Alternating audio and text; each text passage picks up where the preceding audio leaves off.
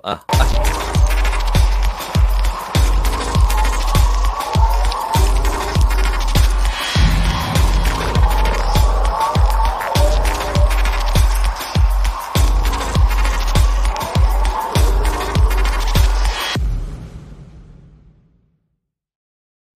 Ok, muito Você boa noite. A vinheta do programa? Tem que ter a vinheta, porra. Cara, o Márcio é muito bom, hein? É o primeiro que já começou. É isso aí, Marcião. Vamos colocar a vinheta. vinheta. Sem vinheta não tem graça, porra.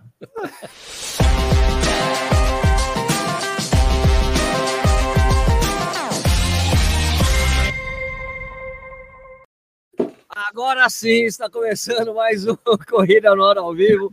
Hoje é dia, é, hoje é dia 30 de junho de 2021, são 8 horas e 31 minutos. Estamos começando atrasado por causa do Nish, né? O Nish chegou atrasado, como sempre, atrapalha o início do programa.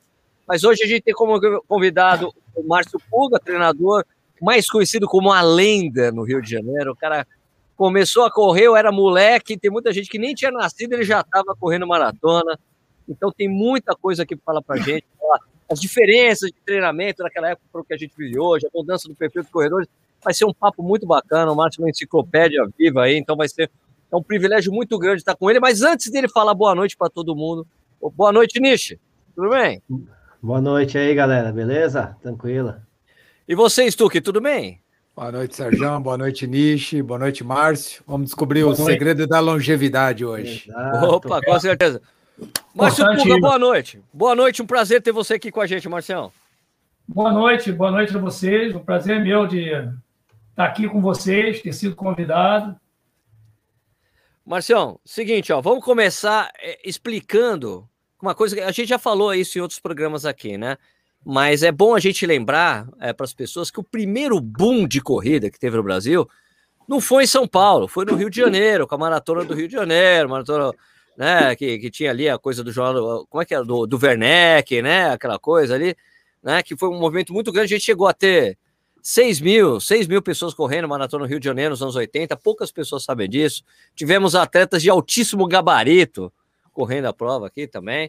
Então, Márcio, explica para a gente. Primeiro, se apresenta para as pessoas. Quem é você, Márcio? Aquela pergunta bem Marília Gabriela, sabe? Márcio Puga por Márcio Puga. Quem é você? Explica para as pessoas aí, por favor. Bom, sou o professor Márcio Puga, sou formado em Educação Física em 1973, então já estou perto de fazer 50 anos de formado.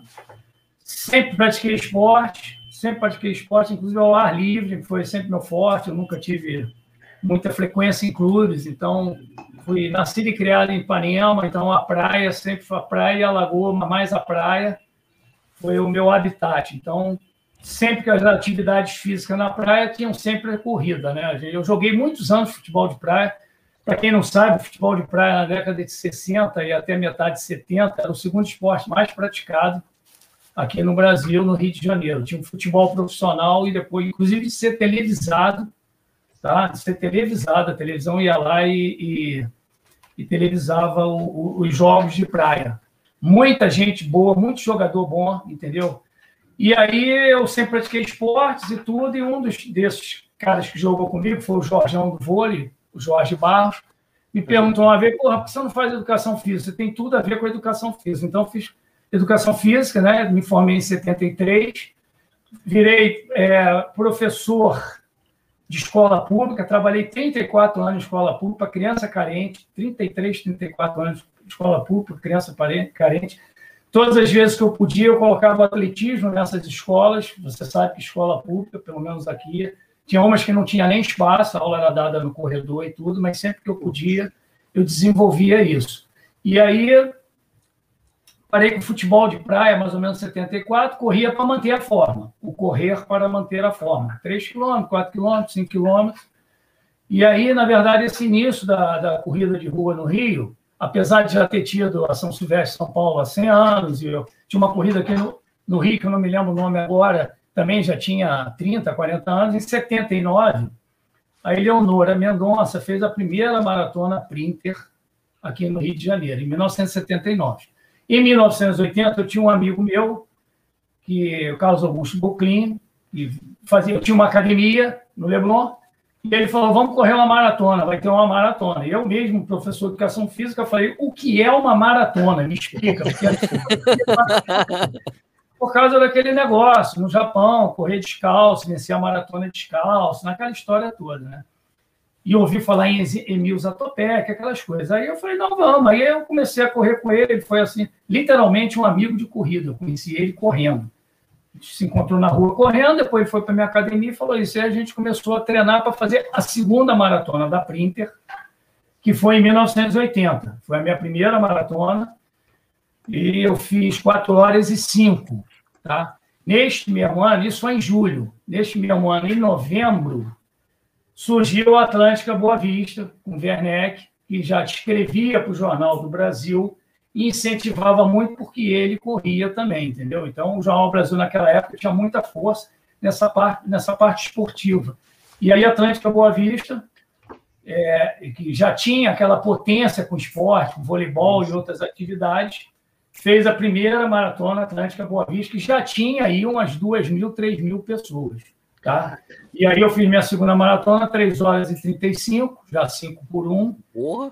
E aí seguiu em frente. Então, na verdade, os dois ícones da maratona no Rio são o Zé Inácio Werneck e a Eleonora Mendonça, que ela às vezes não é tão lembrada, porque logo depois ela fez a terceira maratona da Printer, e aí parou a, a maratona dela, ficou, porque a Maratona Atlântica Boa Vista, porra, tomou conta de tudo, entendeu? Nós chegamos a ter não 6 mil, nós chegamos a ter, no final de, da década de 80, 8 mil pessoas correndo essa maratona.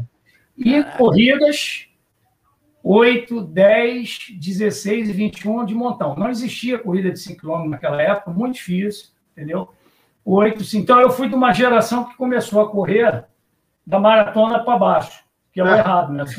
É o contrário. Eu corri duas, três maratonas para depois entrar no circuito de corridas de, de, de 10 quilômetros em diante. Foi aí é que é a história do negócio.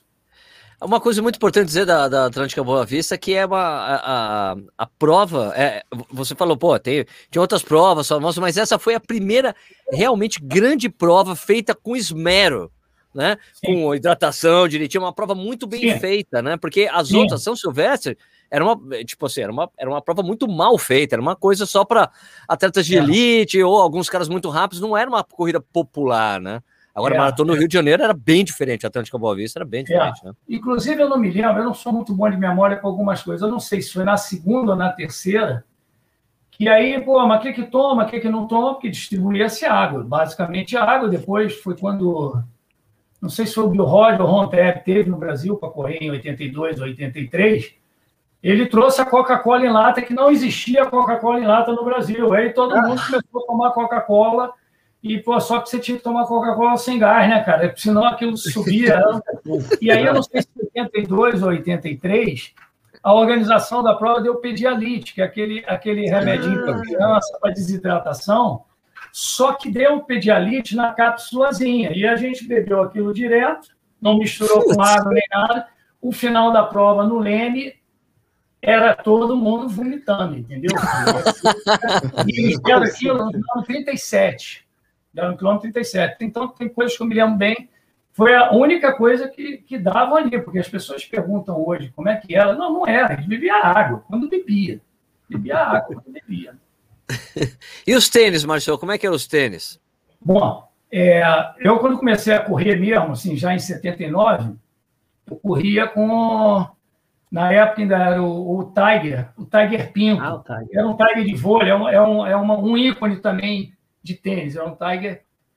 E aí, logo no início de 80, surgiu aqui a, a, a Adidas.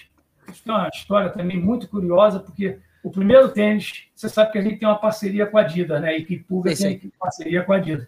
E eu tenho a foto da minha primeira maratona correndo com um, um, um Adidas TRX. Eles lançaram dois tênis, um Adidas TRX, o outro Adidas Marathon que tinha uma garra assim atrás, amarela. Tá? Eu não sei se esse tênis era feito aqui, se era feito na Argentina ou se era feito lá fora e veio para cá. Isso aí eu não sei te dizer, entendeu? Então, já quando eu fiz a primeira maratona mesmo da Printa, eu já estava com esse tênis TRX. E, pô, era o tênis de 1980, né? Não é um tênis de placa de carbono de hoje, entendeu? Sim, Mas muita gente ainda correndo. Isso, é, às vezes a gente fala isso, eu acho que história. Correndo com conga, correndo com bamba, sabe? Isso aí tudo é verdade. Muita gente correndo descalço.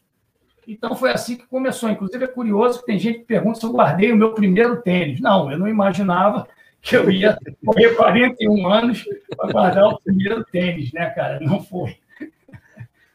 Ô, Marcelo, como é que vocês procuravam informação de treinamento na época? Tudo bem, você era formado Muito já em educação física, né?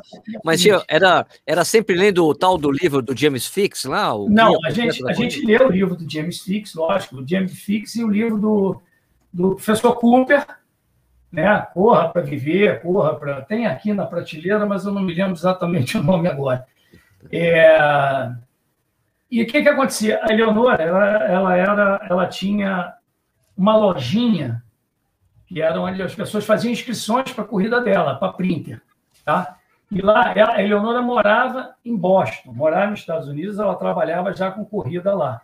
E ela trazia revistas, trazia os tênis, hum. trazia o primeiro J. Cássio que eu tinha de corrida, entendeu? Foi o primeiro relógio que eu tive de corrida. Ela, ela trouxe. E, e nessa lojinha a gente ia para lá e ficava lendo as revistas. Agora, Falava fluentemente inglês? Não.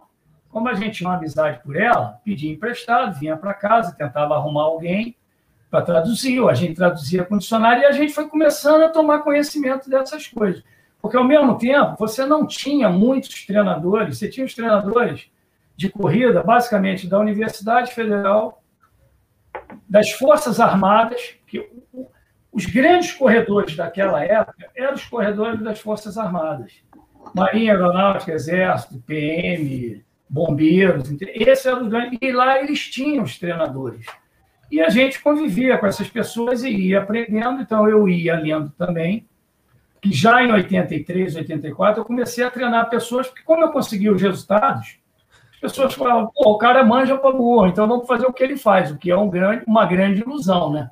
Pô, a individualidade de cada um. Então, era assim, eu até conseguia que me trouxessem também, não tinha muito, livro lá de fora. Mas os livros normalmente eram muito técnicos, muito livro de fisiologia do esforço, eu não entendia nada. Eu fiz educação física, mas eu não entendia nada daquilo, entendeu? Então, na minha parte, principalmente, eu falo muito para o Denis, foi muito da prática, do que eu fiz com o meu corpo, do que eu fiz com o meu treinamento e do que eu aprendi lendo e ouvindo esses outros treinadores, entendeu? Aí eu fiz um remix e a gente criou a metodologia PUCA.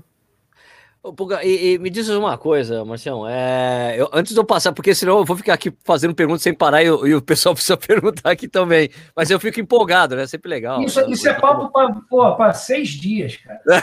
não acaba nunca mais. Mas é, me diz uma coisa, uma curiosidade que eu tenho mesmo, é, em relação ao treinamento de maratona na época. Qual era o volume semanal que vocês faziam? Como amadores? Cara, o negócio é o seguinte, deixa eu te explicar uma coisa. Antigamente, o pessoal trabalhava muito mais em cima de performance. As pessoas corriam para fazer tempo.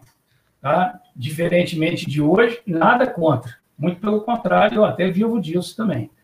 As pessoas trabalhavam, é, treinavam para fazer tempo. Era performance, sabe? O objetivo qual era? Era três horas para todo mundo. Tá? Lógico que havia os que faziam três e meia, quatro horas, quatro, mas trabalhava nisso. Então, essa, essa parte de volume, o que a gente aprendeu é que tinha que fazer muito volume. Uhum. Muito volume. Tá? Então, é, é, foi a primeira coisa que eu aprendi com a maratona, foi que a gente tinha que fazer volume. Então, eu, no meu caso, você viu, eu comecei a correr em 80. Em 82, eu já tinha 2 horas e 44. Eu, eu perdi muito tempo em 81 por lesões. Por quê? Por treinar errado, a gente não sabia, ia treinando. Então, as, as quilometragens, elas eram muito altas. Por que também? Porque antigamente treinava-se seis, sete, oito, nove, dez vezes por semana. Ninguém treinava como hoje, quatro vezes por semana, três, nada contra. Três vezes por semana, quatro vezes por semana, entendeu? Eu treinei muito sete, oito, nove vezes por semana, porque eu dobrava às vezes. Terça-feira, vou correr leve de manhã, de tarde, intervalado. Quinta-feira, vou correr leve de manhã, um pouquinho de tarde, intervalado. Então, isso aumentava muito a quilometragem. Eu cheguei a fazer 140, 150. Aos professores e treinadores que são contra isso. Eles trabalham muito numa coisa que se falava nessa época, que era o corredor de 10 mil. Tinha que dar muita ênfase em prova curta. O cara, quando chegar na maratona, ele chegar com folga. Então, ele corria um 10 mil em 2 horas e 50, naquela época, né? 2 é, minutos, em 2 minutos e 50 quilômetros. Na maratona, ele ia correr em 3 e 10 quilômetros. Ele ia ter uma certa folga, entendeu? Mas o grosso do pessoal era muita quilometragem. Muita quilometragem. Show. Caras, por favor. Vai, Vini, você tá com um caderninho Nossa, aí, cara. anotando Não. loucamente. É, o, Puga, o, o, Stucker, que tá aí embaixo de você, ele tem um caderninho que ele fica anotando as coisas para ele, pra ele o perguntar. caderninho do Stuck é um negócio de louco, cara. Depois eu empresto para ele minhas agendas todas de corrida que eu tenho desde 1980 até 1997. Tá brincando? Você tem Tudo isso? Tudo registrado. Tudo cara, esse negócio tem que publicar um dia, cara. Aí tudo que eu falo está registrado. Ah, não, isso é mentira. Eu pego a agenda, olha aqui, ó. Tá aqui. Tá lá.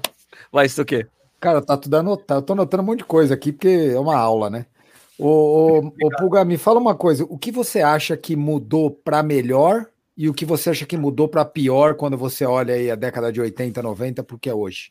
O que, que te deixa mais confortável? Que, no sentido de, sei lá, do, do, do ambiente, da corrida tinha mais companheirismo, hoje é mais competitivo, é, sei lá, as provas eram mais, mais, mais simples, hoje é cheia de glamour e às vezes não te entrega uma coisa tão bacana. O que, que você acha de tudo? O que que. Não, eu acho Que que, que em todas as duas partes, sabe, da década de 80, 90 e depois a de hoje, tem as coisas boas e as coisas ruins. Né? O que, que acontece atualmente? Massificou. Você está entendendo? Eu sou de uma época, eu te falei agora há pouco aqui, a gente trabalhava em cima de performance. Eu gosto de correr para performance. Quando eu pego alunos que querem correr em performance, eu gosto muito. Não que eu não trabalhe com os outros, eu trabalho também. Entendeu? As provas, elas eram menores. Você conhecia todo mundo. Você sabia o que, que todo mundo ia fazer. Você não tinha medalha na, na, na chegada, era só subir ao pódio. Quem ganhava era a categoria. As categorias eram dificílimas, entendeu? Então, eu acho que a massificação foi muito boa, você botar 20 mil pessoas. Agora, também da mesma forma, ficou um, assim, um, um, um passeio, a corrida virou um passeio, não se dá muita ênfase assim, a resultados. Ao mesmo tempo, na minha época, você não tinha, por exemplo, as academias que tem hoje. O cara, por que eu falei que as pessoas treinam quatro vezes por semana? Porque o cara vai para a academia, a pessoa vai para a academia, ele faz spinning, ele faz crossfit, ele faz funcional, ele faz o peso, ele faz um monte de coisa, entendeu? Naquela época você não tinha isso. Você focava só na corrida, ou o nadador só na natação. O ciclismo era muito pouco, entendeu? Então eu, eu acho que tem essas coisas boas. E se você me perguntasse o que, você prefere, prefere, ficar agora no ano de 2022, 21, 22 ou voltar lá atrás? Eu ia voltar lá atrás mole, porque a gente conhecia as pessoas, eu acho que havia uma camaradagem maior, você está entendendo? É, é, é, esse negócio, se você conhecer, eu, é engraçado isso, porque tem uma, um circuito de corrida de rua aqui no Rio, do Rio Antigo, que é onde você encontra essas pessoas, porque as inscrições são mais baratas, e esse pessoal mais humilde, porra, não podem fazer inscrição, então hoje a inscrição é muito cara, mas dá camiseta, dá não sei o quê, dá, dá o boné, nada contra, veja bem, nada contra, por isso claro, que eu me chamo para falar de coisa, porque eu falo mesmo o que, que eu acho, entendeu? Mas você, você limou um pouco um grupo muito interessante de corrida, entendeu?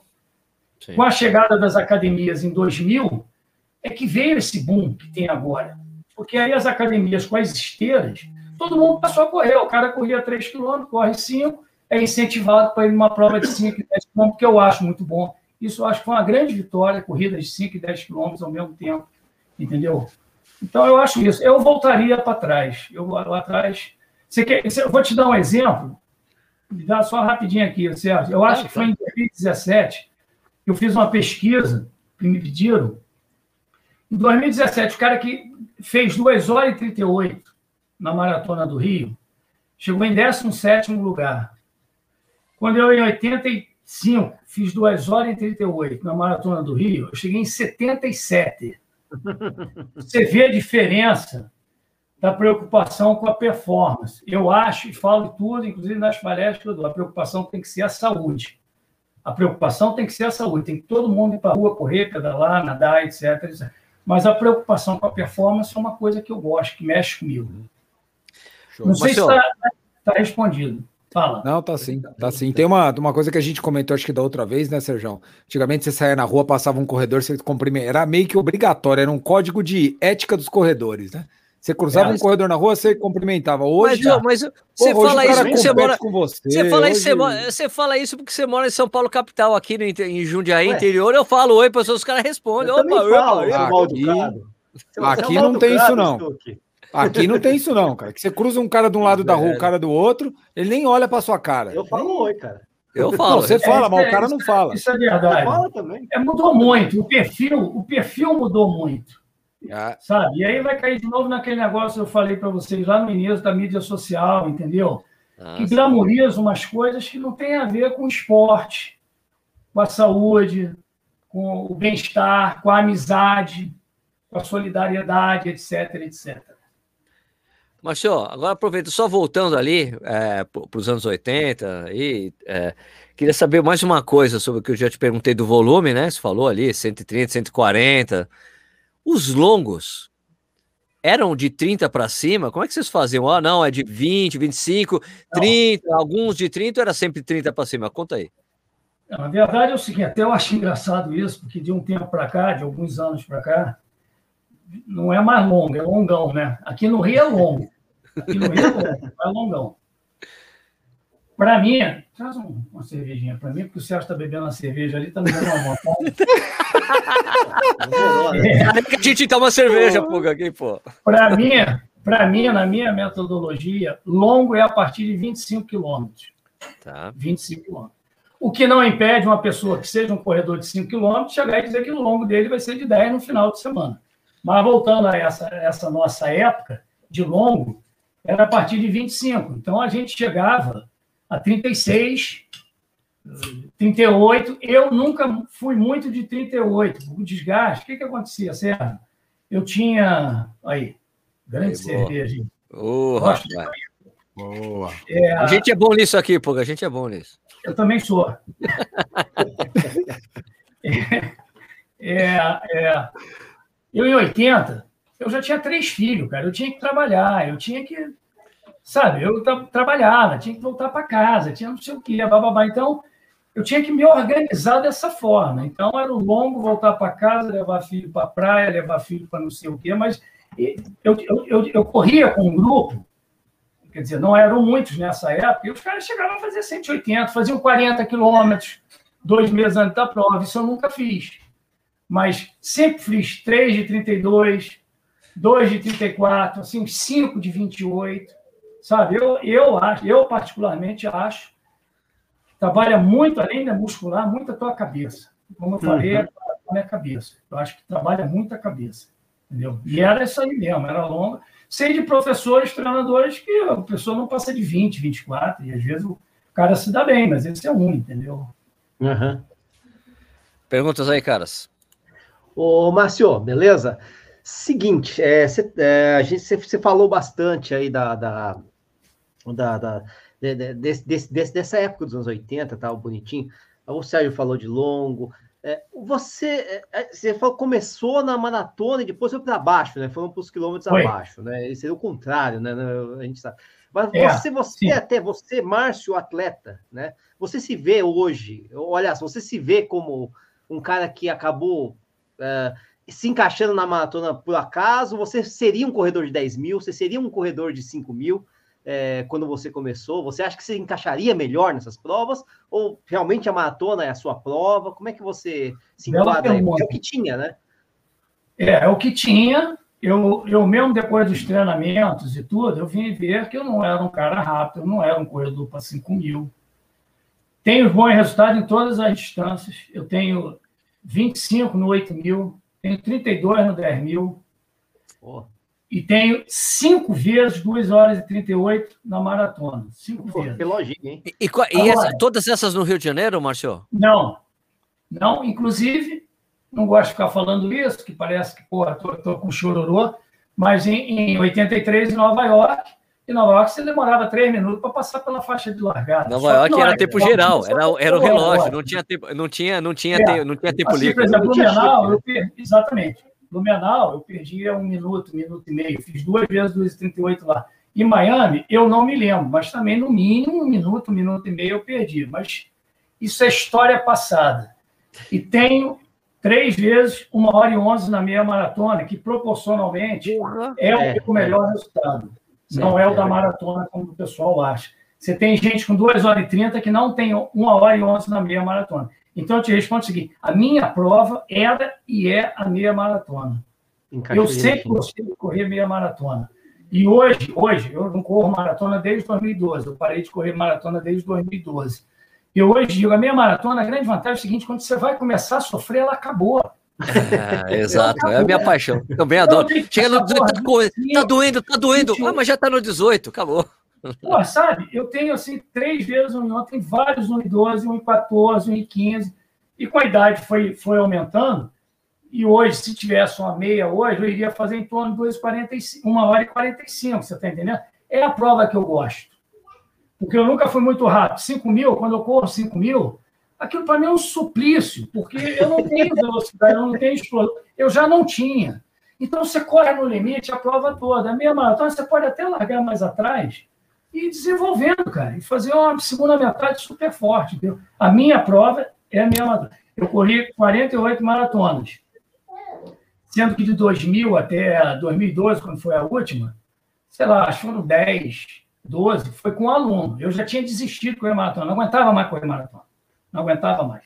Mas eu ia com aluno, eu viajava, o aluno tinha um, um tempo razoável para eu poder puxá-lo, eu ia, eu conheci muitos países assim, corri em Chicago uma semana, uma semana depois em, em Amsterdã, hum, tá. abaixo de quatro horas, com um aluno numa e com outro aluno no outro. Isso me dava muito prazer. Mas, é. para concluir, não era, não era meu, meu grande amor. O meu grande amor era a meia maratona. Perfeito, perfeito. Ainda é, então, né, Márcio? ainda, ainda é. Eu, ainda entro, eu entro, quer dizer, até chegar a pandemia, em prova de 5, 10, mas eu cheguei a correr em 2018 ou 2019, cheguei a correr 11 meias maratonas. Ô, oh, louco, uma por mês. Então, nas viagens que eu faço, assim, para viajar, tirar férias, eu encontro uma meia maratona, corro uma meia maratona, corro uma meia maratona e vou fazer a minha viagem, tá? E, por exemplo, a gente esteve na Eslováquia agora, em 2018 ou 2019, eu corri numa cidade chamada Kosice. Você vai lá no, no, no Google, é uma cidadezinha desse tamanho, que a maratona tem quase 100 anos. Eu ia fazer essa prova. Não, eu ia fazer essa prova. Eu ia fazer, essa prova em, eu ia fazer essa prova em 2019, justamente por causa pois é. disso. É a segunda mais antiga. Eles têm uma estátua no meio da cidade, do, do corredor e tudo. Aí eu queria conhecer lá o, o leste europeu. Foi em 2019. E, é, e aí fui lá, corria. Pô, maravilhoso, cara. Dublin, a meia de Dublin, é dentro de um parque, é o terceiro maior parque do mundo. Toda ela dentro de um parque sem, esse, sem repetir percurso, cara. Uau! Sensacional. Então agora é só meia mesmo. A vantagem da meia maratona é que você pode se matar nela, você tá inteiraço para fazer o turismo depois, né? Diferente da maratona. É, cara, a gente viaja em temperatura fria, eu viajo só no frio. Uhum. Eu, em 2018 ou 2017, eu corri um 10 mil em Dresden, eu corri com menos 13. Putz! Menos 13. Aqui hoje no Rio está 18, 17 graus, e está morrendo de frio. Com menos 13. Porra, corri com, cinco, corri com 5 graus hoje aqui, Márcio. Mas é uma beleza, cara. Você não sente tanto. Hora que você começa. Eu, adoro. inteiro. Eu adoro. Maravilha. Olá, Stuck. Tem? Tá sem áudio, Stuck. Sumiu seu é. áudio. Alô? Voltou meu áudio? Voltou. Voltou. É, voltei. Com que idade ou depois de quanto tempo que você tinha começado foi o teu auge? E se você assimilou bem quando você começou a perder desempenho ou se deu uma encanada? Essa pergunta é, é para nós isso aí, também. Né? Isso aí é muito importante. É. Eu estava até conversando com o Sérgio aqui antes sobre isso. Porque eu comecei a correr é, em 80, eu tinha 29 para 30 anos até 88, isso aí eu podia ter anotado aqui, mas o dia hoje foi todo curioso. Acho que até 88 eu ainda fiz 2,38. Tá? Então, eu com 38 anos, eu ainda fiz 2,38. Depois do último 2,38, foi o quinto, eu falei, não aguento mais isso. Não aguento mais ficar correndo atrás do 2,38. Do 2,37, entendeu? Eu aí andei fazendo 2,40, 2,40. Fui, comecei a subir por causa da uma IPA também, Vinícius. Pô, tô aqui. Aliás, eu, eu, vou pegar mais, eu, eu, já volto que eu vou pegar mais uma cerveja que a minha acabou. Peraí. Tá pode, pode continuar aí, tá, tá, Aí o que, que acontece? Eu ainda encarei, é, quando eu entrei em 40 anos, fazendo boas maratonas. Entendeu? Até 40 e alto, eu ainda fiz prova abaixo de 3 horas. Sabe? Ainda fiz prova. Mas você sente que você vai perdendo. Isso aí é inevitável. E isso tem uma coisa de boa, cara. Eu falei negócio da cabeça e tudo. Eu aceitei isso muito bem. Sabe? Fui aceitando, fui aceitando. A mesma coisa na meia maratona, sabe? Eu ainda tinha até 40 e poucos anos, 1,18, 1,17. Aí entrei na faixa de 1,20, aí 1,22. Você sente normalmente que aquilo vai, vai te minando, cara. Não tem como você brigar com aquilo. E se você brigar com aquilo, o risco da lesão é muito grande.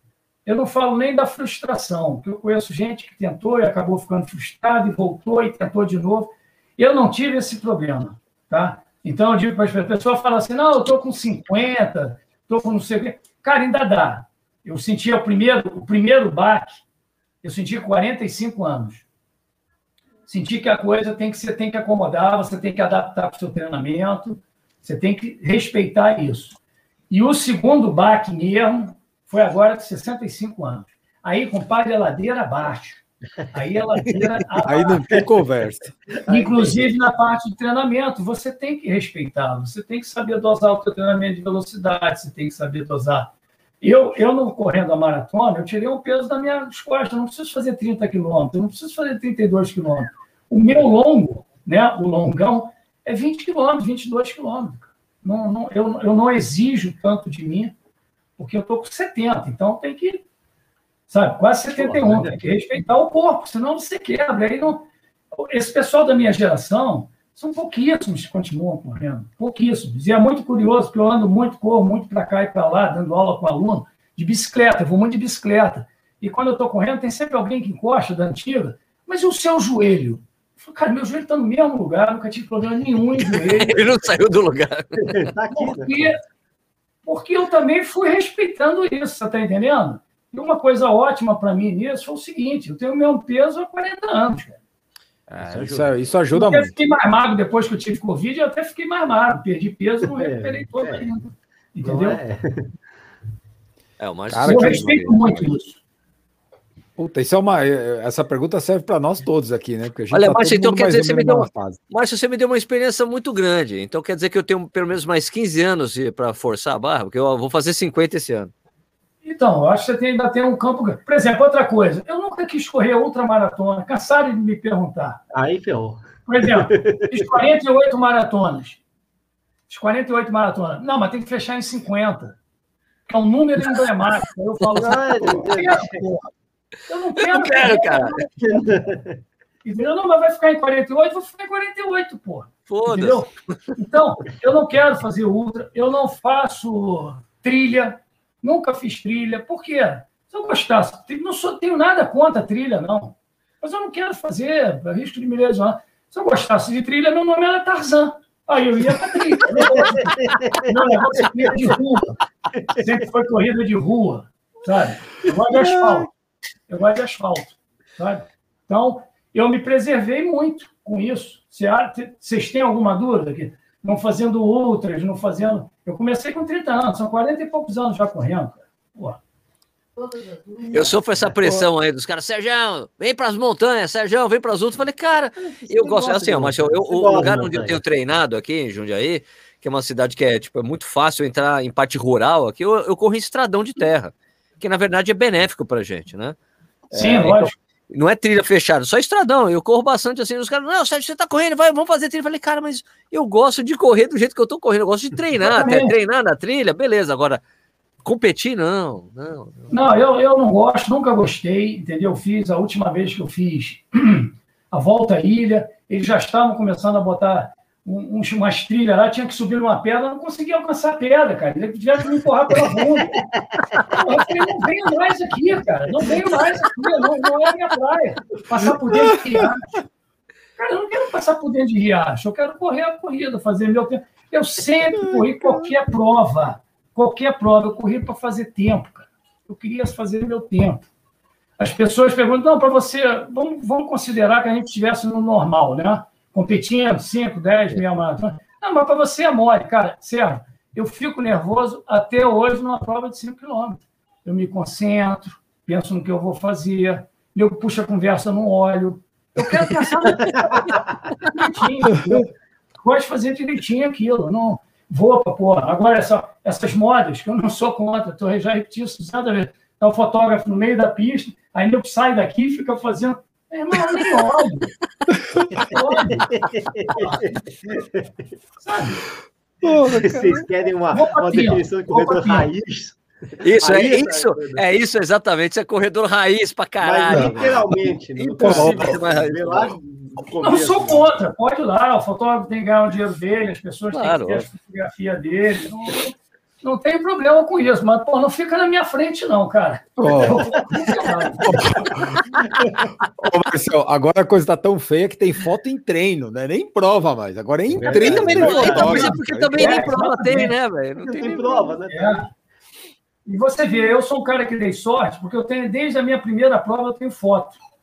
Então, eu sempre tive alguém que tirasse foto. A minha atual, a minha atual mulher, não, a minha mulher, 40 e poucos anos, já perdi até as contas, ela foi comigo em 85, então ela sempre me acompanhou, então eu tenho fotos de todas as minhas provas. Pô, todas que as legal. minhas provas eu tenho fotos. Entendeu? Só não tenho foto quando eu fui. Quer dizer, não tenho foto, tenho foto, mas não tirada por ela uma outra volta à ilha que eu fui, ou uma outra volta que é, maratona que eu fui com aluno que não dava para levar, e, mas a gente acabava dando. Que hoje é mole, com celular, né? Antigamente não, é maquinazinha, pá. Sim, eu, eu, gosto, eu tenho a minha história toda em fotos aí. Sabe? Ô, Marcelo, Marcelo, você já parou em alguma prova? Já largou no meio? Cara, eu já parei em seis ou sete maratonas, todas justificadas. Até essa semana eu tive com uma pessoa que falou que fulano de tal disse que correu, vou botar um número qualquer, 30 maratonas. Mas ele em seis ele parou. Eu falei, então, ele, então ele fez 24 maratonas.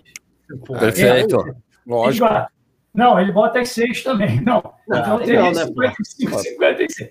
Parei, mas nelas, a maioria delas, quatro ou cinco, eu, todas elas eu tenho uma explicação. Quer dizer, Tentei um tempo que não devia ter tentado, quebrei e não queria chegar lá para completar e ficar toda arrebentada. Teve um ano que, a, que a, uma das maratonas de Blumenau que eu fui, eu fui a cinco ou seis maratonas de Blumenau. Foi logo no início. Aí é, fiz um frio cão, fez zero graus. E naquela época a gente não tinha, estou falando final da década de 80, não tinha essas roupinhas, né? É manguito, manguito tal. É, não tinha nada disso, né? A gente não levou nem luva. A largada em Itajaí. Nem saco de lixo. Com saco de lixo. Saco de lixo, nem, nem usou saco de lixo tal. Não, levei um, consegui um cobertor de mendigo. Entendeu? Bicho, aí eu larguei na prova, quando bateu uns 10 quilômetros, eu não conseguia aquecer. Eu sou um cara friorento, estou aqui em casa agora com uma comprida, meia, porra. Eu abandonei a prova, andei, eu falei, ah, não sei se escorreram Blumenau, Blumenau é na estrada principal, uhum. você não uhum. consegue sair daquilo, passa um carro. Eu falei, eu vou andando, e neguinho vai passar qualquer hora dessa aqui um carro da imprensa, não sei o quê. A prova enchia muito, era uma prova onde eu fazia os melhores resultados, era em Blumenau. Aí daqui a pouco estou andando, sei lá, 10 minutos, passa um grupo, cara. Eu, Márcio, o que você está fazendo aí? Estou andando, o que, que houve? Eu falei, cara, não aguento, não aguento crescer, não aguento então, não, vamos então, vamos junto aqui, vem com a gente. Eles estavam correndo num ritmo um pouco abaixo. E aí eu fui com eles, só que o que, que aconteceu? Eu fui até o final. Acabei, não passou um carro, não passou nada. Acredito ou não, fiz 2 horas e 46. Porra, como assim? Mas estava na busca pelo sub 2 e 38. Aí na semana seguinte, tinha uma prova aqui no Rio que foi a única que largou na Barra e chegou na quinta da Boa Vista, uma semana. Falei, não quero saber, vou largar nesse troço, entendeu? Larguei, quando chegou no quilômetro 32, eu não aguentava mais correr. Imprudência, não podia ter feito, se tivesse para fazer mais devagar. Então, eu tenho as minhas explicações para as provas que eu abandonei. Mas só abandonei maratona. Nunca abandonei uma meia, corri mais de 200 meias. Nunca Vixe. abandonei um outro tipo de prova, entendeu? Só, graças a Deus, nunca me machuquei no meio de uma prova. Nunca me machuquei Ótimo. no meio de uma prova. Entendeu? Só essas provas, todas mais ou menos, assim, com. com é, vai a Nova York, ganhou passagem, ganhou inscrição. Não, não ganhou inscrição, então tem que largar no meio. Aí você faz a prova, larga, mas não completa, porque não dá para completar. Aí eu não conto. Tinha que não, chegar antes, dá. entendeu? Lógico, lógico, lógico. Foi isso. Pergunta aí, Nishi. Enfim, perguntar, Marcio, você que acompanhou toda, todo, dos últimos 40, 50 anos, né? Você falou que na época que você começou, o pessoal treinava para competição, para performance, né? E o Brasil tinha muitos corredores bons em nível mundial, né? E Muito. hoje a gente, né? E a gente está hoje meio que num deserto, né? Você consegue entender mais ou menos por que, que a gente está com esse cenário no competitivo, assim? Por que, que tem pouca gente boa? Não, não só a maratona, 10 mil. É, Sim, concordo. Né? Por que, que a gente está com tão pouca gente, embora a, nossa tem, a gente tem hoje uma base tão grande de corredores, mas chega lá no topo não tem ninguém, que, é, ou tem um ou outro. O que acontece, Marcelo? Eu acho que é total falta de incentivo para que esses corredores que estão aparecendo mais novos possam se dedicar à corrida. Não estou dizendo não trabalhar e não estudar, mas naquela época, a maioria das provas tinha premiação em dinheiro. Como eu te falei, uma grande parte desses corredores de ponta eram militares. Então, o cara era, eu conheci muitos, o cara era da Marinha, e aí o capitão lá da Corveta, o capitão, me lembro, do Exército, o coronel chegava e falou: você vai só treinar mas você tem que me trazer resultados. Você não vai tirar serviço, você não vai correr no rancho, comer no rancho, você vai comer a comida. Então, tinha, tinha muito disso. E muita premiação em dinheiro. Não que fosse muito dinheiro, mas tinha premiação em dinheiro. E muito incentivo, como tinha a Bradesco, que era a antiga Atlântica Boa Vista. Como aí em São Paulo tinha uma famosíssima, que eu me esqueci o nome agora, que colocou muito corredor bom na ponta. BMF? BMF, Funilense. A BMF, Funilense, Funilense era do. Funilense era... e teve uma outra que eu não me lembro agora, que era um, era um cara que era um, um abnegado pelo esporte, entendeu? E, e, que ele dedicava a empresa dele para ajudar naquilo, entendeu? O então, Grupo Pão de Açúcar colocou bastante também, né? Quem?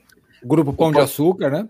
Foi mais para frente o Grupo. Agora foi praticamente o último. Foi é, foi o último. O, último. o Pão de Açúcar e o Cruzeiro foram os dois últimos.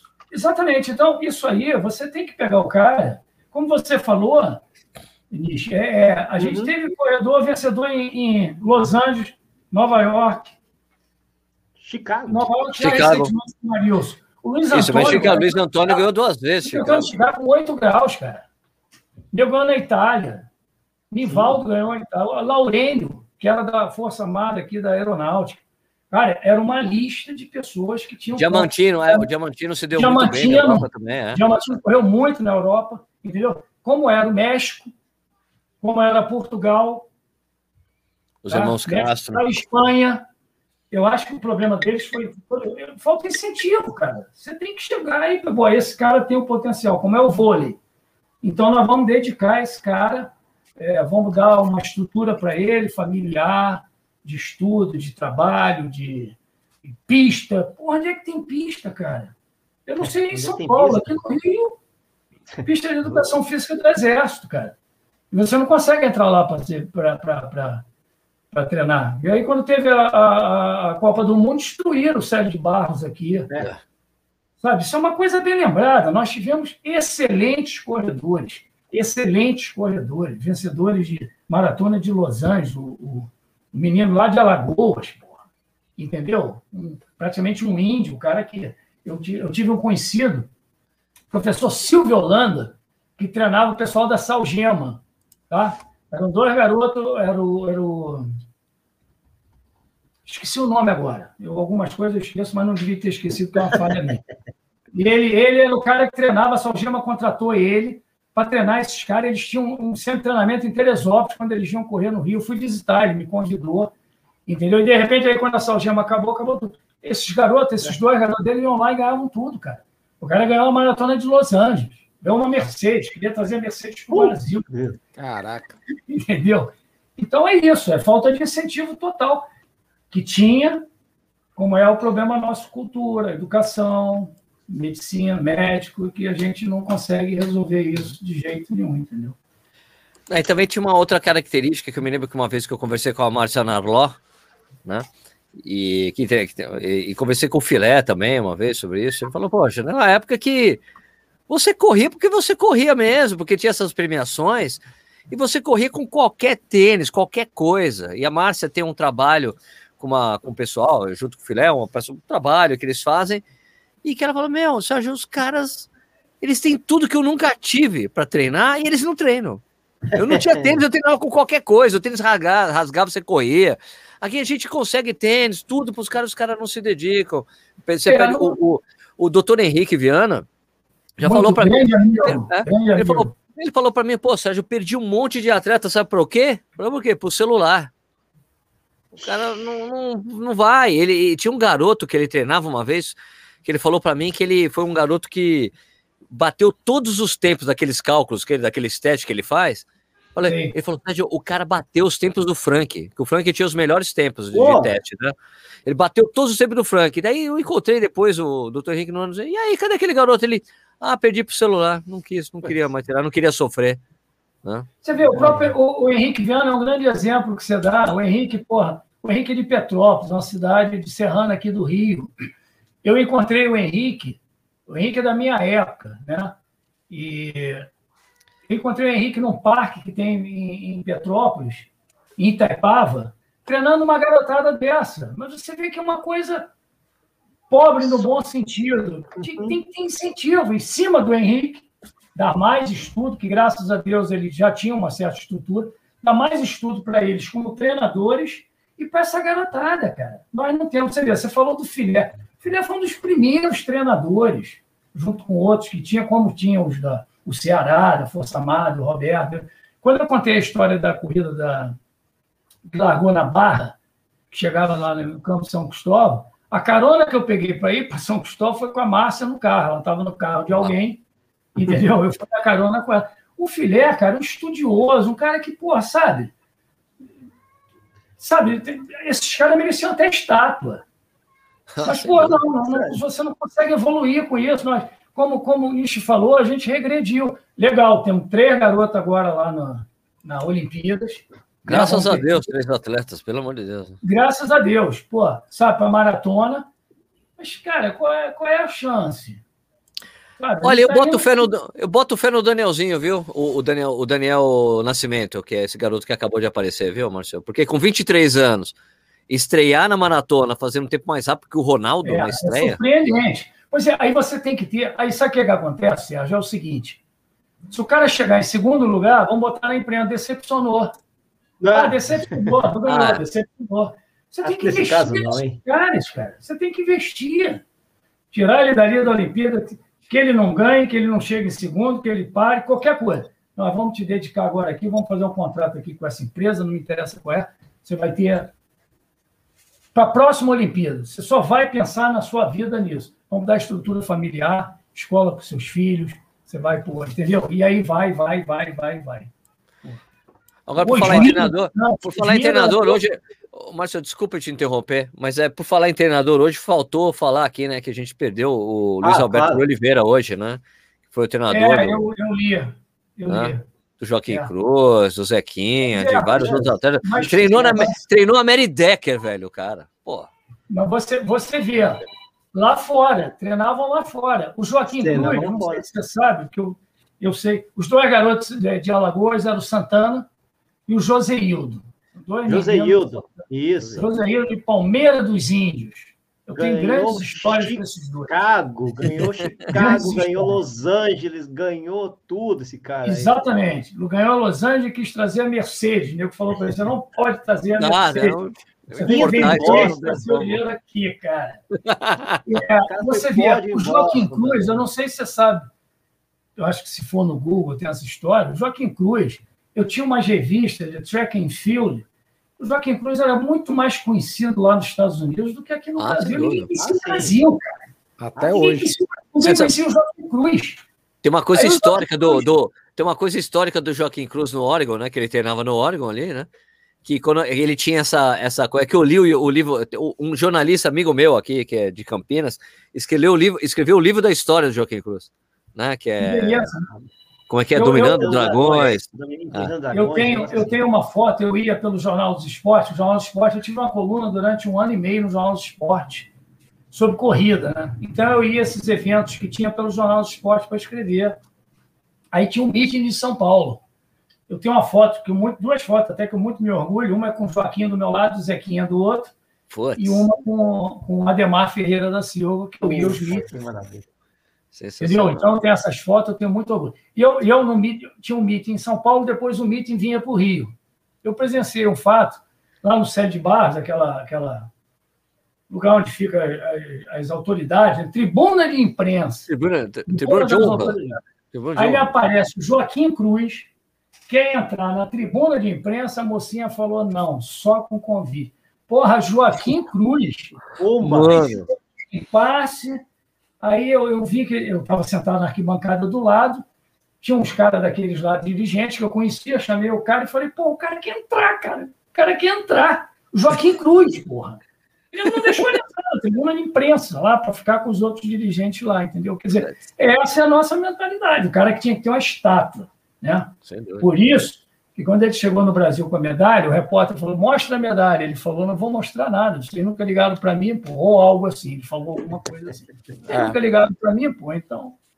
O, Cru, o Joaquim Cruz tinha uma história dele no Ônibus, porque ele sempre foi esse cara que largava na frente e ficava acelerando, né? Ele de sempre liderar a corrida. Diz que a, a, a pessoal na arquibancada era todo mundo era fã dele. E quando ele passava, os caras ficavam assim: Cruz, Cruz para ele, cara. Era uma tradição que vinha desde, né? Desde o pré-Fontaine, né? De ficar gritando. Não, não assim, tinha mais o pré-Fontaine para gritar, né? Pré, Eles falavam Cruz, Cruz. Era porque, meu, Pô, era legal, idolatrado. Não sabia disso, não. E eu tenho esse, uma história legal com o Joaquim Cruz quando foi, quando ele, esse meu amigo lançou o livro aqui em São Paulo, eu fui, né? E eu pude, tive essa oportunidade de conversar com o Joaquim Cruz. Eu falei, e aí? Você e o David Rudisha, quem ganharia, né? Que é o, o tal recordista mundial do 800. Dele falou: Ah, então, é, eu, outro dia eu estava num meeting lá nos Estados Unidos e eu estava sentado na arquibancada e apareceu o David Rudisha ali, né? Daí eu cheguei, pedi pro cara, um cara me apresentar o David Rudisha. Daí o, ô, oh, Rudisha, com licença, olha, o Joaquim, esse aqui é o Joaquim Cruz, ele. Joaquim Cruz, não acredito, eu sou seu fã, assisto todas as suas provas de vídeo no YouTube. Eu sou seu maior fã ali. O Joaquim Cruz, não, mas aí não vale. Eu que vim aqui, eu que sou eu seu que fã. Sou... Não, eu que sou seu fã. Sensacional a história. Eu tive sorte que eu recebia de um amigo que morava nos Estados Unidos essas revistas. Ele me mandava, inclusive a Track and Field, que era só dessas de pista. Né? Então eu acompanhei muita coisa do Joaquim Cruz por causa disso. Se eu não tivesse recebido as, as revistas, eu também não saberia, porque aqui nunca saiu nada sobre essas coisas. Sabe? Não sai nada. E é aquilo que eu vou repetir para você. Chegou em terceiro lugar, decepção. Fulano de tal decepcionou, pá, não sei o quê. E, a gente vai, vai ficar, eu acho que ainda é um bom tempo nisso, a não ser que mude de uma hora para outra. Né? É, porque aqui no Brasil não tem aquele orgulho, tipo, alguns atletas têm esse orgulho, né? Mas, mas às vezes os brasileiros não dão esse orgulho ao atleta olímpico, o cara que se qualificou para os Jogos Olímpicos. É, meu, o, só o fato de você se qualificar já é um puta negócio, brother. Mesmo que você não vá bem lá, né? Ô, Sérgio, o meu sogro, falecido agora em janeiro por Covid, ele foi atleta olímpico. Sinto muito. Ele, foi, ele, ele era do waterpolo. Tá? Hum. O, water, waterpolo atlético, eu estou até arrepiado. Foi atleta olímpico, de waterpolo. Tá? Então, eu falava para ele, o maior, o maior orgulho que alguém pode ter, assim, na parte esportiva, é ser atleta olímpico. O cara vencer a Olimpíada, o cara... Isso é uma outra coisa. Agora, o cara ir à Olimpíada, o cara ser atleta olímpico, e aqui, meu irmão? Pois é. Aqui, ó, ó, Marcelo, você falou de pista de atletismo. Um dos, um dos motivos para eu ter mudado aqui para Jundiaí, eu tenho dois motivos, sempre falo isso. O primeiro motivo, é, eu sou de São Paulo, né? Mas o primeiro motivo, a minha mulher, minha mulher é daqui, né? Eu conheci ela por aqui, começamos a namorar, mudei para cá. Mas eu mudei mesmo por ela e porque aqui tem uma pista de atletismo pública, bicho. E é de tartan agora, né? Quando eu mudei era Saibro ainda, os caras reformaram. E nessa pista, é, a maior, a, a, quem tem a maior assessoria esportiva aqui da cidade é a Zenaide Vieira, foi atleta olímpica dos 3 mil metros com obstáculos em Pequim. Né? E para mim, ter, poder ter o papo de conversar, ser amigo dela, é um dos maiores orgulhos que eu tenho. Sim, é, sim, é que barato. A menina foi até só... olímpica, Brecho. Como que é, né? Só soma pra gente isso. E aí, o que que acontece? Acredito que vocês todos também. Eu também viajei bem, viajo, vou julgar. Você vê pista em tudo quanto é lugar. Nossa senhora. No avião, Márcio. Você vai estar no avião na Europa, você tá, vai, vai pousar, você começa a olhar para baixo, uma pista aqui, outra aqui, outra ali. Eu fui com um amigo meu, é, Eduardo Dutra, que é um maratonista, sub-3, não sei o quê. E ele é um cara que às vezes vai fazer umas temporadas no alto e tudo, aí, apesar de não ser muito alto. Nós fomos para Samoritz. Tá? É ruim o lugar, é ruim. Horrível, é horrível. horrível. Não, não recomendo a ninguém. Ele, não tinha, não tinha pace para acompanhar ele, a gente ia de bicicleta, passava por aquelas cidadezinhas maravilhosas. Nos treinos longos, no dia dos treinos curtos, eu ia com ele. Em Samoritz, tem uma pista olímpica, tem, tem uma pista onde, quando, dependendo da temperatura, vai todo mundo para lá. O Kipchoge vai para lá. Fulano vai para lá. Todo mundo vai para É uma pista. Eu tenho as fotos, eu te mando para não mentir. É uma pista pública, aberta. No dia que eu fui treinar, eu tenho a foto. Tinha uma escola pública, pública suíça, treinando lá dentro. E uns quenianos lá dando aqueles tiros deles que você não conseguia nem ver e tudo. Você aí acaba que não reconhece os caras. A pista é pública, é aberta. Está escrito na placa lá, a pista do Centro de Treinamento Olímpico da Suíça. Dentro da pista, e aí você atravessa a rua, é que é um banheiro, banheiro simples, um banheiro, pô, sem grandes coisas. Os caras vão para lá para treinar pista pública. Eu treinei lá. Em outros lugares que você vai no mundo, você vê isso com facilidade, cara. E a gente aqui, sabe? Tem... A nossa realidade é muito, muito triste em tudo, né? Fala, no, no, no, no, jogos, quando teve até a Copa do Mundo aqui no Brasil, eu me lembro de. Do, pô, com quem que eu falei? Não foi com a. É, não lembro com quem eu falei. Qual, qual que era atleta mesmo? Aí, Nish, você lembra? Não sei como, é, como que era, assim. Não, que era representante, era do, da Federação de Atletismo de Brasília. Ah, você está tá falando com a Carmen? Você falou com a Carmen? É, a Carmen Oliveira. Eu falando com a Carmen Oliveira, né? Carmen Oliveira, tem duas, duas, duas 27 em Boston, né? Duas 27, duas 28. É, é, é. Eu falando com a Carmen, é, na época da Contrarrelógio, quando tinha um podcast, eu e o André Salazone, a gente conversando com a Carmen. Olha, escuta, mas você não está inconformada pelo fato do, do, da Copa aqui no Brasil, de nenhum projeto desses novos estádios, nenhum tem pista de atletismo? Ela, ah, não, eu tô achando muito bom. Eu, mas como assim? Peraí, acho que você não entendeu. Eu tô falando que não tem nenhum, nenhum estádio tem projeto de pista de atletismo. Ela, não, Sérgio, eu ouvi direitinho a sua pergunta. Eu tô achando muito bom. Porque vê se a gente consegue treinar no Engenhão. Ninguém consegue entrar no Engenhão para treinar. Só passa à vontade. É, é, é isso. eu falei, é, porra, entendi. Você sabe que os clubes, pelo menos aqui do Rio, todos eles tinham pista de atletismo de carvão. Mas mesmo sendo de carvão, todo mundo acabou, acabou com a pista de atletismo, Tira, né? acabaram né? com as equipes de as equipes de atletismo dos poucos clubes que ainda tem treinam na rua, treinam em outro lugar, entendeu? Que nem mais lá o, o, Engenhão ninguém entra, ninguém pode entrar, porra. Ninguém pode treinar lá. Vai lá, Vini, que você ia perguntar. Vai, Eu ia perguntar para o Marção quais, quais são seus ídolos aí do esporte. Cita aí uns dois, três brasileiros e uns dois, três gringos aí. Porra, essa pergunta. Cara, eu, eu, eu, gosto, eu gosto muito do Bill Roger, sabe, na parte da maratona. Ah, Boston Sim. Billy, Boston Billy. Boston Billy, aqui também. Do, do, do, Eu te falei do meu sogro agora. Eu, o meu sogro foi meu ídolo, porque ele foi um, um atleta olímpico, sabe? É, Eleonora Mendonça, pelo que ela Nossa. representou para gente, primeira Nossa, mulher olímpica atleta olímpica do Brasil. A Leonora, a Leonora faz parte do movimento é, que fez as mulheres correr a maratona de 1984. Sim, sim. Ela era, inclusive, na época do movimento da Avon. A Avon Isso. tinha um circuito mundial uhum. e aí uhum. eles fizeram uma prova aqui. E eu, eu gosto muito do Joaquim Cruz, cara, pela humildade Legal. dele, pela pessoa dele, sabe? Assim, eu acho ele assim um cara espetacular, sabe? É. Show. Agora, eu, eu vou dizer também, na minha época, um cara que me atraiu muito foi o Salazar. Mas depois de toda essa controvérsia em cima do Ixi, aí. aí eu, eu, eu um cara que eu descartei, entendeu? Mas eu um cara que eu admirava muito, porque pô, era um cara que só chegava sofrendo, né, compadre? Se você vai ver as chegadas dele, ele chegava se arrastando, né? Então, ele dava tudo que ele tinha. Dava tudo tudo mais um pouco. A Carmen também foi uma. Você sabe que a primeira meia maratona da linha vermelha, a primeira maratona da linha vermelha foi 84, não, 94, 95, talvez. Eu cheguei logo atrás da Carmen. Ela fez assim negócio de 1,16, 1,15. Cheguei logo depois dela. Ela correu aqui, veio o Rio. Eu gosto muito desse pessoal corredor. Sabe por quê? Vou dizer de novo pela décima vez que eu falo, nada contra. Mas é um, é um, é um disparate um jogador de futebol.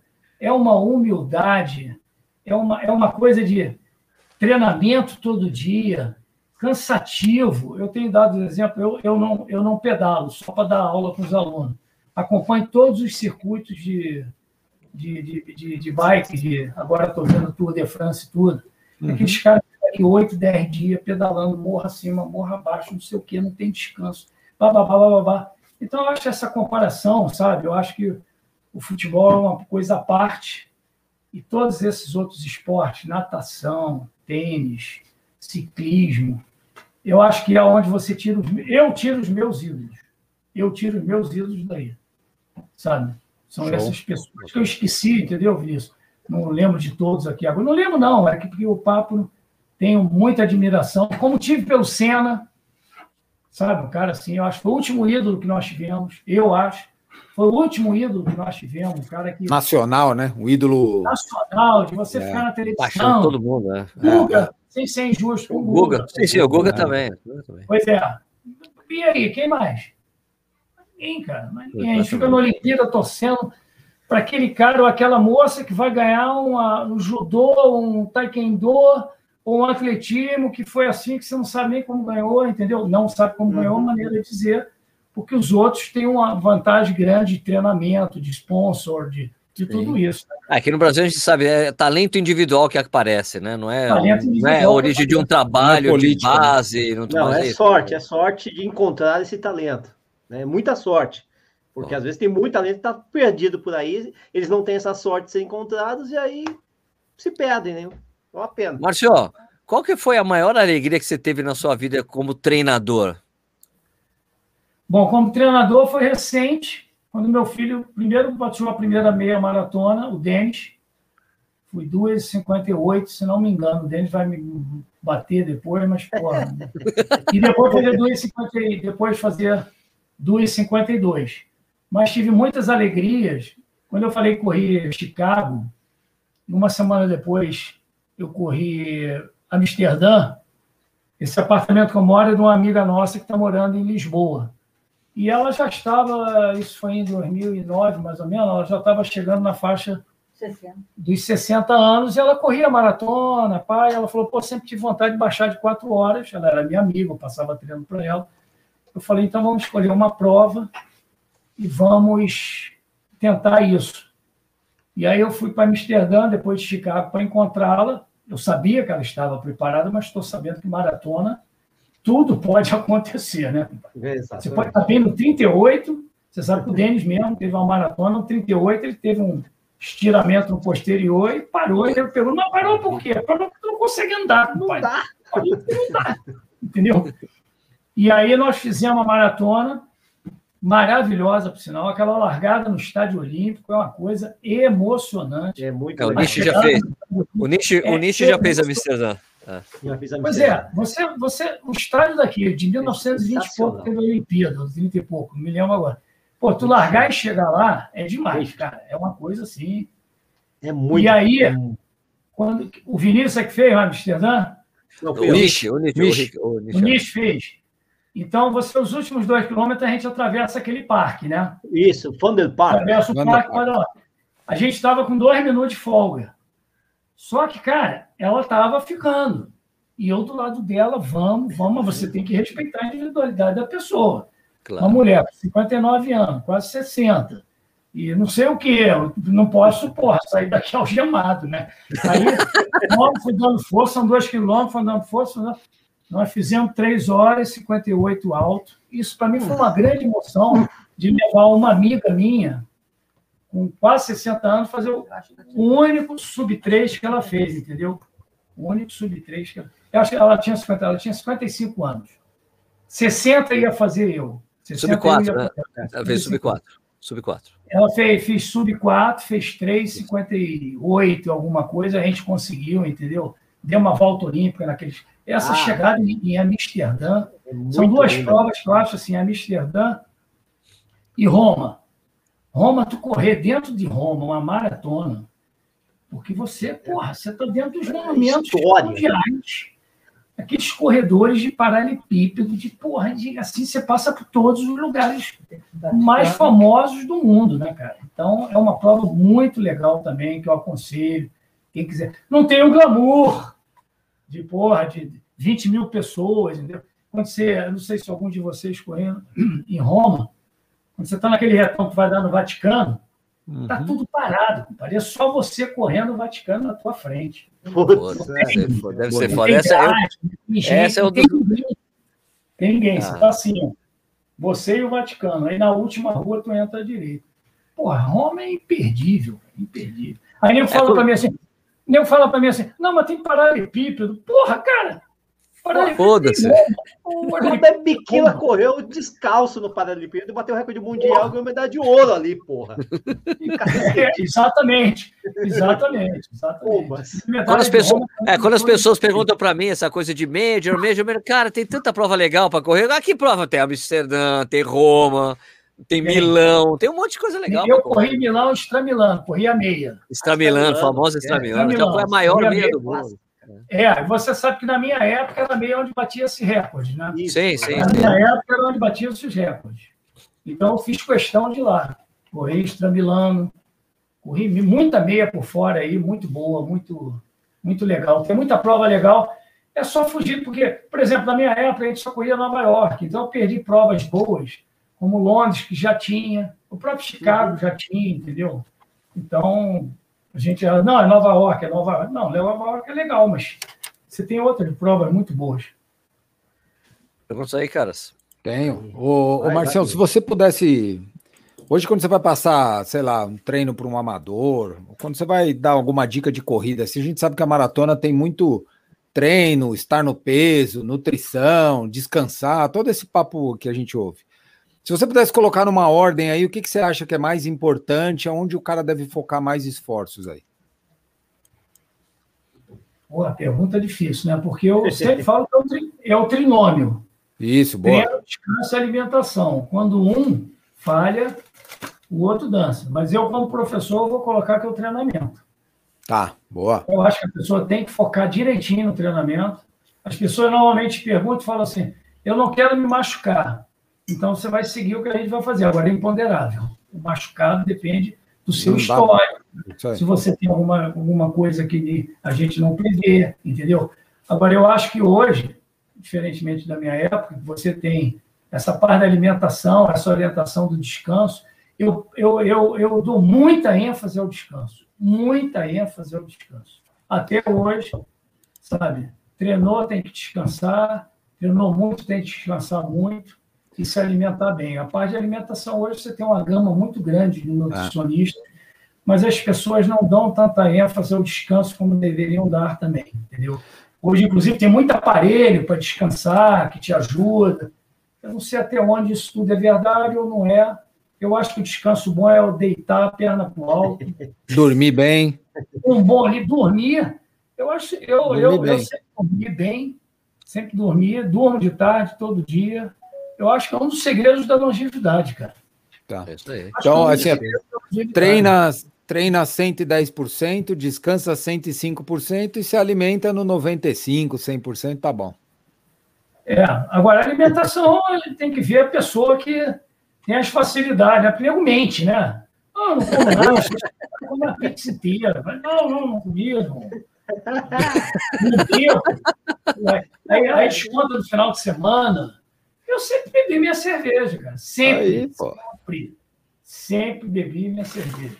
Você não anda com balança, né? Você não anda com balança em festa de casamento pesando comida, não. É, não, não, não, não. uma alimentação muito saudável. Sempre bebi minha cerveja. Sempre. Véspera de maratona, não vou beber cerveja, não vou beber suco de laranja de noite. Estamos no caminho, hein, companheiros? É... Companheiros, estamos no caminho. Isso eu faço, isso eu é, faço também. Eu só ia falar não, isso. Não vou tomar um porre. Não toma um porre que não véspera de maratona me vem mal, porra. Lógico, né? Porque é, é porque é, tem umas pessoas que confundem muito, né, Marcelo? Que falam assim, não, bebida e esporte não tem nada a ver. Cara, ó, existe você tomar uma cerveja, existe você ficar embriagado. São duas coisas distintas. É. Cachorro lambendo o rosto. Eu, eu, eu acho que é, assim, né? É, é, o bom senso, cada um sabe o que, que pode. Sabe, eu, eu falei, eu tenho 40 anos, eu tenho meu peso. Eu não. Eu, assim, comer, eu gosto muito de doce. Eu adoro doce. Mas eu sei regrar, não vou chegar agora a abrir uma barra de chocolate e comer a barra. Como dois pedaços, estou satisfeito. Entendeu? Agora, eu acho que o treinamento tem que entrar primeiro. A pessoa tem que focar naquilo ali, fazer aquilo, sabe? Esquecer que está sol, que está chuva, que está ventando, ele Boa. tem que fazer aquilo. Tem que fazer aquilo. Sabe? No dia da prova não vai adiar. Sabe? Então. Boa. Nietzsche, última pergunta para a gente poder última dispensar pergunta. o nosso, nosso convidado. Última pergunta, Márcio. Você falou da, da, da, da, pô, foi legal correr aqui, grandes realizações, mas e uma grande decepção, uma grande cagada, alguma coisa que aconteceu que você, putz, cara, eu queria ter feito isso, ou deu merda, tem alguma coisa aí que você queira, você lembra que você fala, putz, se desse para voltar atrás, eu faria diferente. Foi nessas maratonas que eu parei, uhum. entendeu? Porque se eu tivesse tido um pouquinho mais de cabeça, a gente fica na fomeagem do tempo, quer fazer o resultado, que quer seriam essas maratonas. Sai forte podia, demais. Eu, te, eu, dei o exemplo de uma que seria uma depois da outra, entendeu? Uhum. É, eu não vou dizer nem. Você sabe que eu dei uma, uma. A gente fez uma live uma vez, me perguntaram é, os lugares que eu corri e tudo. Aí tem um, um estado aqui no, no, Brasil que eu corri uma maratona. Não vou falar o lugar, porque quando eu falei, a mulher depois, rapaz, que ela me xingou porque ela achou que eu ofendi o estado dela. Eu não ofendi ah, o estado dela. Eu disse que a maratona que eu corri naquele lugar era uma merda, cara, era muito ruim. Então, eu preferia ter estudado o percurso e tudo, nem ter ido para essa maratona. Eu abandonei, porque, porra, foi de tarde, no calor do cão, entendeu? E, porra, eu, eu não devia ter ido, mas fica na, fome, na fomeagem, vou lá, vou correr mais uma, vou baixar o tempo, vou foram as, as cagadas foram sempre maratonas. Nas seis ou sete que eu parei, você pode ter certeza que foram ali que. É, paradói, tá. né? Paradói. Marcelo, só a última, a última só para a gente terminar, como o Nietzsche colocou pra, que era uma coisa negativa aí, para terminar, então eu vou fazer a última para a gente fechar com chave de ouro aí. Marcelo, qual foi a coisa mais importante que você aprendeu com a corrida na sua vida? Cara, determinação, disciplina, sabe? Se, se não tiver disciplina, ainda, ainda mais para o maratonista, tá? Se você não tiver determinação, disciplina, foco, pensar naquilo, fazer, sabe? Como eu falei agora para o Nishi, de, pô, tá chovendo, tem que ser com a chuva mesmo, tá com... O que eu aprendi mais foi isso. É, eu sempre fui um cara muito disciplinado, minha educação foi muito rígida, sabe? Eu não sou filho de militares, não, mas foi muito rígida. Então, já cresci com isso e aprendi que é assim, é assim que eu passo para os meus filhos e para os meus netos. Regra é regra, se fizer fora da regra, vai ter que ter algum castigo, entendeu? Então, é de, e eu passo isso para os alunos. Você tem que ter muita disciplina, determinação. Você não troca, não faz maratona, não é obrigado a fazer. Ninguém é obrigado a fazer. Né? Qual é a prova de 5 km que acaba em 20, 25, 30, 40 minutos?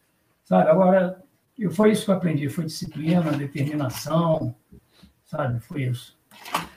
Marcelo, é, como é, agora é a parte que você tem que fazer aquela propaganda aí, né? A propaganda da, da sua equipe. Opa. Como é que o pessoal pode treinar com você? Se você treina à distância, tem a parte presencial aí no Rio. Fala para as pessoas aí como é que entra em contato, essas coisas tudo.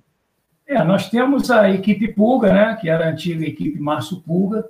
Aí com o Denis entrando, a gente ficou a equipe Pulga. A gente tem o treino, treino presencial, alguns dias aqui. Eu não sei, nós, na nossa equipe ainda veja bem, eu estou falando ainda, já tem 40 anos. Tem tenda fixa no lugar, eu nunca quis trabalhar assim, entendeu? A gente. Isso é uma coisa que o Denis vai resolver lá na frente, entendeu? E, é, porque eu estou fora. E, como eu falei, eu tenho um filho também que trabalha com, com ginástica natural, com jiu-jitsu, com é, mobilidade. O Denis trabalha com todas essas partes também. Então, a gente tem o Instagram Equipe, Equipe Pulga, tá? É só entrar em contato. A gente treina a gente fora do, do, do estado. Tá? Eu tenho amigos até hoje, em Curitiba. Você tem Paulo, você tem no Medeiros até hoje? Cara, o Medeiros, o Medeiros é um caso à parte, né, cara? O Medeiros é aquele cara que, porra, ele foi, ele foi fazendo idade, ele esqueceu a idade e continuou querendo fazer aquilo tudo, né? Mas a gente se fala um grande amigo, um grande amigo, um grande amigo. Entendeu? Eu falo com ele sempre. Medeiros é desses caras que, pô, se tivesse começado mais cedo, ele teria excelentes resultados, cara. Excelente. O cara é um, o cara é um, é um espanto. Ele é um espanto. É um dos poucos que eu chamo de espanto. Então a gente trabalha com isso, sim, com planilhas para fora e aqui presencial. Amanhã, por exemplo, eu tenho quatro alunos, vou começar às seis horas da manhã.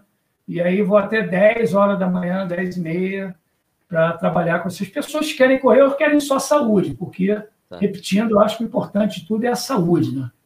É você chegar aos 70 assim como eu estou, né?